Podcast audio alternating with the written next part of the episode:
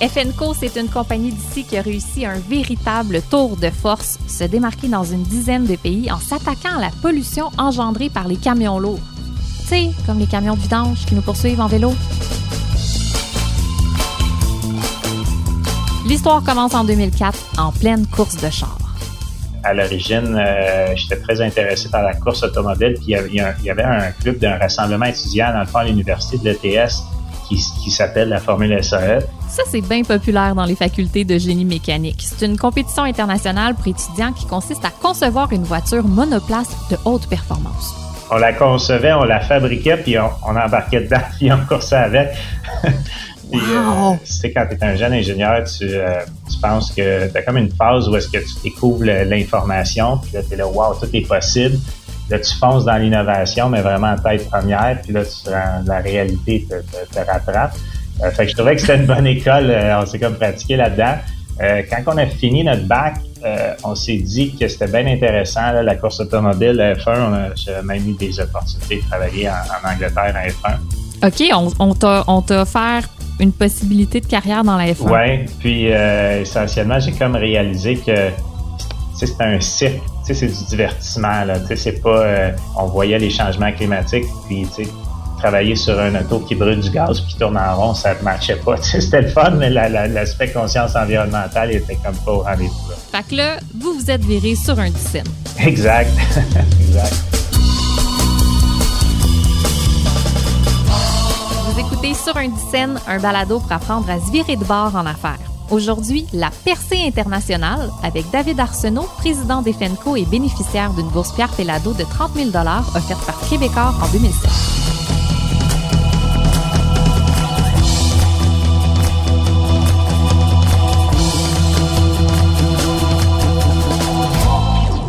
Répète parce que ça mérite d'être répété. David Arsenault et ses associés auraient pu avoir un emploi lucratif en Formule 1, mais ils ont préféré se lancer en affaires pour s'attaquer à la pollution. Puis la motivation elle venait du fait que c'est le plus gros défi de l'humanité, tu sais. Pourquoi j'essaye pas de le résoudre? On aimait beaucoup le secteur du transport. Euh, puis on a cherché, mais on a vu qu'il y avait une grosse opportunité dans, dans le domaine des véhicules lourds les camions lourds à caractère vocationnel. Ça, ça veut dire des gros véhicules comme les bétonnières, les camions à nacelle ou les camions à ordures. Puis fait à noter, au Québec, 40% des émissions de gaz à effet de serre en transport viennent des véhicules lourds. Ben, d'un point de vue euh, planétaire, c'est à peu près 20% de toutes les émissions associées en transport euh, qui sont dus, puis là on parle de maritime, aérien, toutes toute formes de transport qui sont dus aux véhicules lourds. Fait que c'est, une, grosse proportion des GS euh, total de la planète. Un véhicule lourd, c'est peut-être équivalent à 20 voitures de passagers. Fait que, par véhicule, ça a, ça a le plus d'impact. La bonne nouvelle, c'est que David avait déjà orienté ses projets de recherche de maîtrise puis de doctorat là-dessus. Ça, ça veut dire que le trio avait déjà quelques années de recherche et développement derrière la cravate quand il a créé FNCO en 2006. Euh, dans le fond, on ne fait pas les véhicules au complet, on fait ce qu'on appelle en anglais un powertrain ou un, système de propulsion, si on veut, électrique. Euh, nos, technologies, on en a des technologies hybrides électriques, puis on a annoncé aussi récemment une technologie de propulsion 100% électrique. Euh, puis on fait aussi de la conversion, c'est-à-dire un véhicule existant, on peut aussi le convertir en véhicule hybride ou en véhicule électrique.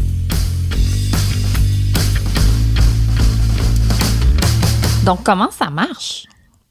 Évidemment, moi, je ne connais rien. Ben, évidemment, on se connaît pas, mais confidence, je ne connais rien au char. Donc, mettons que moi, j'essaie de comprendre cette, technologie-là, comment ça fonctionne? Ben, tu sais, l'entreprise FNCO, ça, ça vient, le mot vient d'efficacité énergétique. Tu sais, là, maintenant, on a beaucoup de devices qui sont connectés, mais nous, on a, on a eu cette, cette fonction-là dans nos systèmes depuis les 15 dernières années. On a accumulé beaucoup de données sur les cycles d'opération, puis on a essayé d'identifier des moments où le véhicule consommait de l'énergie ou du carburant, mais qu'il n'y avait pas de travail utile qui était fait. Et essentiellement, on a développé une forme d'électrification qui permet d'améliorer l'efficacité énergétique. Dans le fond, consommer moins d'énergie, mais pour faire la même chose. Ce qu'il faut retenir ici, c'est que pour contrer les changements climatiques, David et sa gang ont imaginé une approche qui n'est pas nécessairement habituelle dans l'électrification des transports. Puis, si j'ai bien compris, votre technologie est quand même différente de l'idée qu'on se fait habituellement de l'électrification des transports. C'est comme si vous visez moins de batteries que plus, c'est ça? Les batteries, tu sais, moi j'ai une voiture électrique depuis 2013, là, j'étais un des premiers à en avoir une, j'y crois beaucoup, mais on peut pas juste remplacer le réservoir d'essence ou de diesel par une batterie qui a la même quantité d'énergie. Tu sais, ça, ça fait pas de sens parce que c'est beaucoup plus lourd euh, mhm. les batteries. Fait qu'il a fallu, on a, on a décidé, nous, d'utiliser une technologie basée sur des algorithmes d'intelligence artificielle pour optimiser la quantité d'énergie. En gros, la minimiser, juste la mettre où est-ce que c'est le plus utile possible. Tu sais, au lieu de dire je vais avoir une autonomie qui va me permettre dans tous les cas de couvrir euh, la distance que j'ai besoin, ben nous, on a fait euh, un peu la règle du 80-20, où on a mis le minimum d'énergie possible pour avoir le plus d'économie euh, c'est comme une balance, comme un trade-off, si on veut, qu'on a fait. OK.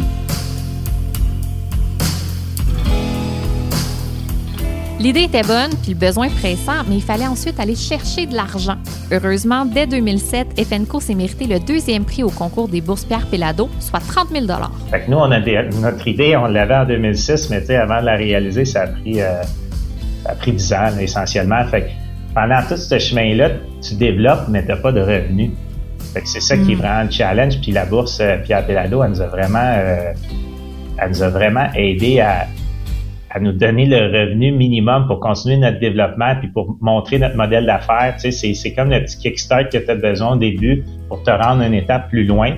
Quand tu te rends plus loin, ben, tu as un modèle, as un, plan d'affaires plus étoffé, tu es capable d'aller lever plus de financement. C'est comme une c'est comme une, une échelle, puis il faut que tu ailles une marche à la fois. puis disons que c'est une bonne première marche. Vous avez monté quand même pas mal de marches depuis, mais le financement pour toi, ça reste un challenge. Combien de temps tu passes là-dessus dans ta job? Ça reste euh, peut-être 10% de mon travail est technique, puis 90% c'est vraiment la levée de fonds. Euh, c'est plus que la levée de fonds, c'est dans le fond, c'est l'élaboration du plan d'affaires, l'élaboration de la, la, vision à long terme. Puis la vision à long terme, ben il faut il faut que tu la formules, il faut que tu la tu la présentes, il faut que tu la pitches, puis il faut que tu la vendes. Euh, puis tu sais, j'aime dire que c'est une bonne chose que ça soit par marche parce que si j'avais eu tout l'argent que je recherche en 2010, disons, ben peut-être que j'aurais pris des mauvaises euh, décisions. Tu sais.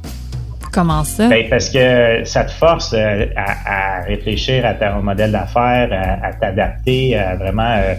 Euh, c'est dur de prédire 10 ans d'avance où le marché s'en va. En, y allant par palier, mais on peut se corriger à chaque fois, s'ajuster, puis euh, finalement, arriver au, bon endroit. Là. On est là, là, je dirais qu'on est au bon endroit au bon moment. en 2006, on était un peu précurseur, un peu en avance sur notre temps, mais là, mm. la pandémie a elle a quasiment donné un, coup de plus où que les gens sont conscientisés face au changement climatique. Puis là, le, on le vent dans les voiles.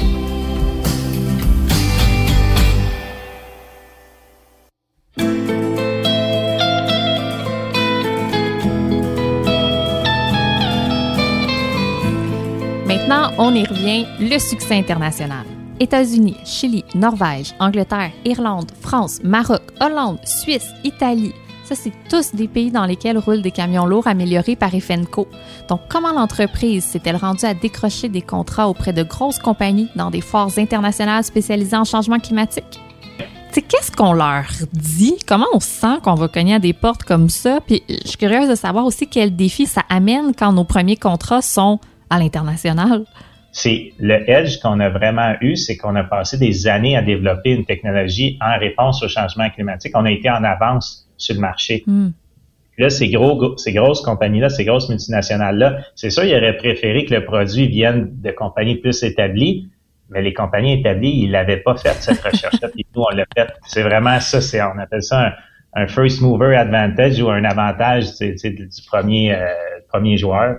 c'est vraiment la seule et unique raison qui a fait qu'on a été même considéré. Puis est-ce que tu en étais pleinement conscient quand tu approchais ces premiers clients-là de ton avantage ou tu étais peut-être pas euh, tu, filais peut-être petit non, dans tes on, était on était confiant, un peu innocent, mais confiant dans le sens que euh, je pense qu'on dès le début, on avait des données, on, était confiant de la la valeur du produit, la valeur de la, technologie, euh, des, réductions de gaz à effet de serre que ça entraînait. après ça, il y avait des défis de fiabilité, qui est quelque chose qui est dur à atteindre. Tu sais, c'est quelque chose qui demande de l'expérience. Puis on, on compétitionne contre des, des technologies. Tu sais, le moteur diesel, ça fait 100 ans là, qui est perfectionné. Mm. C'est le premier qu'il y a eu en 1890 qui remplaçait une machine à vapeur. Tu sais, je suis pas sûr que c'était le, le, moteur le plus fiable euh, qui existait. Euh, fait que là, nous, c'est comme si on est dans ces années-là de l'électrification. Euh, là, ça, ça s'est amélioré beaucoup. Euh, puis, en plus, ben, on a pris des décisions au départ de mettre nos technologies parallèles, comme ça, c'est des services essentiels, nos clients. Fait c'était des, des plans de contingence qu'on leur disait qui leur, qui leur de juger puis de dire, ah, c'est pas si risqué que ça. Au pire, mon véhicule fonctionne quand même, tu sais. Fait que là, ça leur a permis de, de prendre ce risque-là avec nous autres. Puis en 2018 est arrivé le contrat de leur vie. Le groupe de Richebourg, un de leurs partenaires français, leur a fait toute une proposition. Mais nous, ce qui est arrivé, ça a été vraiment la chance qu'on a eue, c'est de rencontrer ce groupe-là français qui opérait euh, en Amérique du Nord. Fait que, sais, dans notre cours, on a pu rencontrer un client, mais qui, lui, nous a aidé ou nous a donné la garantie qu'il allait nous acheter, qu'on allait avoir au moins cette commande-là en Europe, là, pour, pour lancer ou en tout cas pour sauter le, traverser l'Atlantique. Puis vous, ils vous demandaient quoi, ces clients-là? Ils nous demandaient d'équiper, ils ont, signé un nouveau contrat avec la ville de Paris, puis ils ont dit, est-ce qu'on peut inclure votre technologie dans le contrat? Puis là, nous, on a dit oui, mais ils nous ont dit, tu comprends que si on l'inclut, on est obligé de la mettre, sinon on fait face à des pénalités de 300 euros par véhicule par jour qui est non équipé de votre technologie. fait que amené, euh, j'ai amené le président de l'entreprise à voir tous mes fournisseurs, là, puis euh, on a vraiment joué un peu à livre ouvert avec eux, mais ça a été une collaboration. Donc, pour leur prouver que vous aviez de quoi euh, répondre à la commande. Oui, qu'on était dévoués, puis qu'on allait les traiter en priorité, qu'on allait les supporter. J'ai rencontré les, les instances de la ville de Paris aussi pour leur expliquer ce que c'était. Tu sais, d'une certaine façon, on fait ça pour une pour une bonne cause aussi. C'est sûr, on a une entreprise, euh, une entreprise privée, euh, qu'on on veut, on veut avoir de la croissance économique, mais l'impact de ça, c'est qu'on réduit quand même les gaz à effet de serre sur la ville de Paris. Mm-hmm. Puis, ben, eux, c'est ce qu'ils recherchent. Fait qu'ils sont, ils sont conscients que, que c'est un chemin euh, qui est pas, tu sais, on, on marche pas en, terrain battu. Là, on, on s'est efforcé à faire quelque chose qui était économiquement viable pour eux par rapport à d'autres solutions qui existaient, parce qu'il y en avait d'autres véhicules électriques qui avaient testé depuis 10 ans, mais qui étaient astronomiquement chers. Depuis les débuts d'FNCO, la demande en technologie propre a explosé. La valeur mondiale du secteur pourrait dépasser 2500 milliards de dollars d'ici 2022. Des conseils pour celles et ceux qui auraient envie de se lancer en ayant tout de go une vision internationale? Le conseil, c'est de, ben écoute, je vais parler de ce que je connais, c'est d'essayer de trouver un client international, mais qui est présent localement. C'est vraiment la, meilleure solution. Puis c'est, tu sais, la raison pourquoi de Risbourg ont regardé FNCO, c'est parce que eux, ils, étaient une compagnie internationale ou de l'étranger qui faisait des affaires au Québec, puis ils voulaient montrer qu'ils participaient à l'économie locale. Fait qu'il y avait comme un, un incitatif supplémentaire pour eux si j'avais été une mhm. compagnie française, j'avais été les voir en France, je suis pas sûr qu'ils auraient dit oui. Mais vu que c'était une compagnie française au Québec, ils, sentaient qu'il fallait qu'ils contribuent, ben ils ont été comme plus réceptifs. C'est le cas pour toutes les entreprises étrangères qui font affaire dans un nouveau pays. Ils essayent de démontrer qu'il y a un échange commercial. Fait c'est une entreprise montréalaise qui veut vendre en Europe, je, leur conseillerais de regarder c'est quoi les grosses multinationales européennes qui sont implantées au Québec, puis d'aller les voir faire la vente locale, puis après ça, prendre l'avion avec eux si on veut, pour retourner en Europe. Parce que nous, ça nous a bien servi. Venant d'un gars qui a réussi à obtenir un financement de 10 millions en pleine pandémie puis qui s'apprête à ouvrir un bureau en Norvège, mettons qu'on prend des notes. Merci David.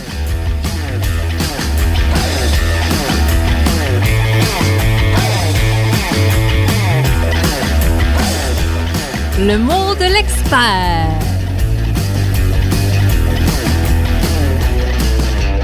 Obtenir un succès international, c'est le rêve de pas mal d'entrepreneurs. Est-ce qu'il existe une certaine recette pour y arriver? On a demandé des trucs à Richard Chénier, le directeur général du Santec, un incubateur de calibre mondial. comment on peut faire pour percer à l'international? Ah, ça, c'est une bonne question, percer à l'international. C'est le rêve de tout entrepreneur d'arriver à, surtout les plus ambitieux, à exporter son produit, mais en même temps, la planète, c'est énorme. On peut s'y perdre et on peut même faire mourir son entreprise si on n'est pas bien préparé. Oh. Le premier conseil que je donne pour commercialiser à l'international, c'est d'abord de se fixer un objectif clair et bien évaluer sa capacité de production par rapport aux nouvelles ventes potentielles.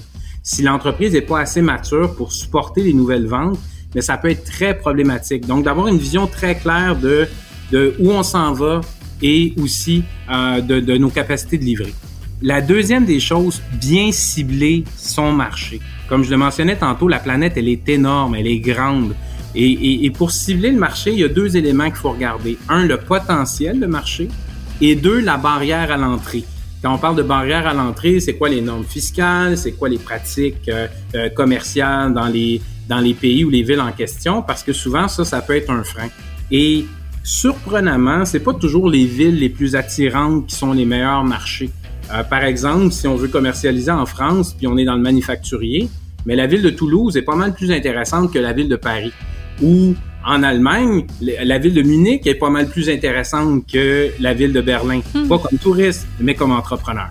Et finalement, se faire accompagner. Il y a des ressources extraordinaires là-dessus. J'en nomme quatre. Les bureaux du Québec à l'étranger, super utile. Le service des délégués commerciaux du gouvernement fédéral, extraordinaire. Il y a les gens d'Export Québec. Et on peut aller sur les ORPEX, O-R-P-E-X. Vous allez sur ce site-là, puis il y a plein d'organisations qui peuvent vous aider à commercialiser à l'international. Merci beaucoup pour ça, Richard Chenny. Ça fait plaisir.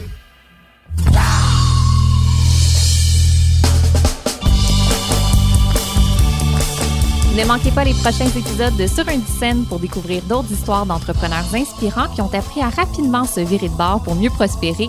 On jasera notamment de patriotisme économique, de produits mal aimés et d'un paquet d'autres joyeux défis.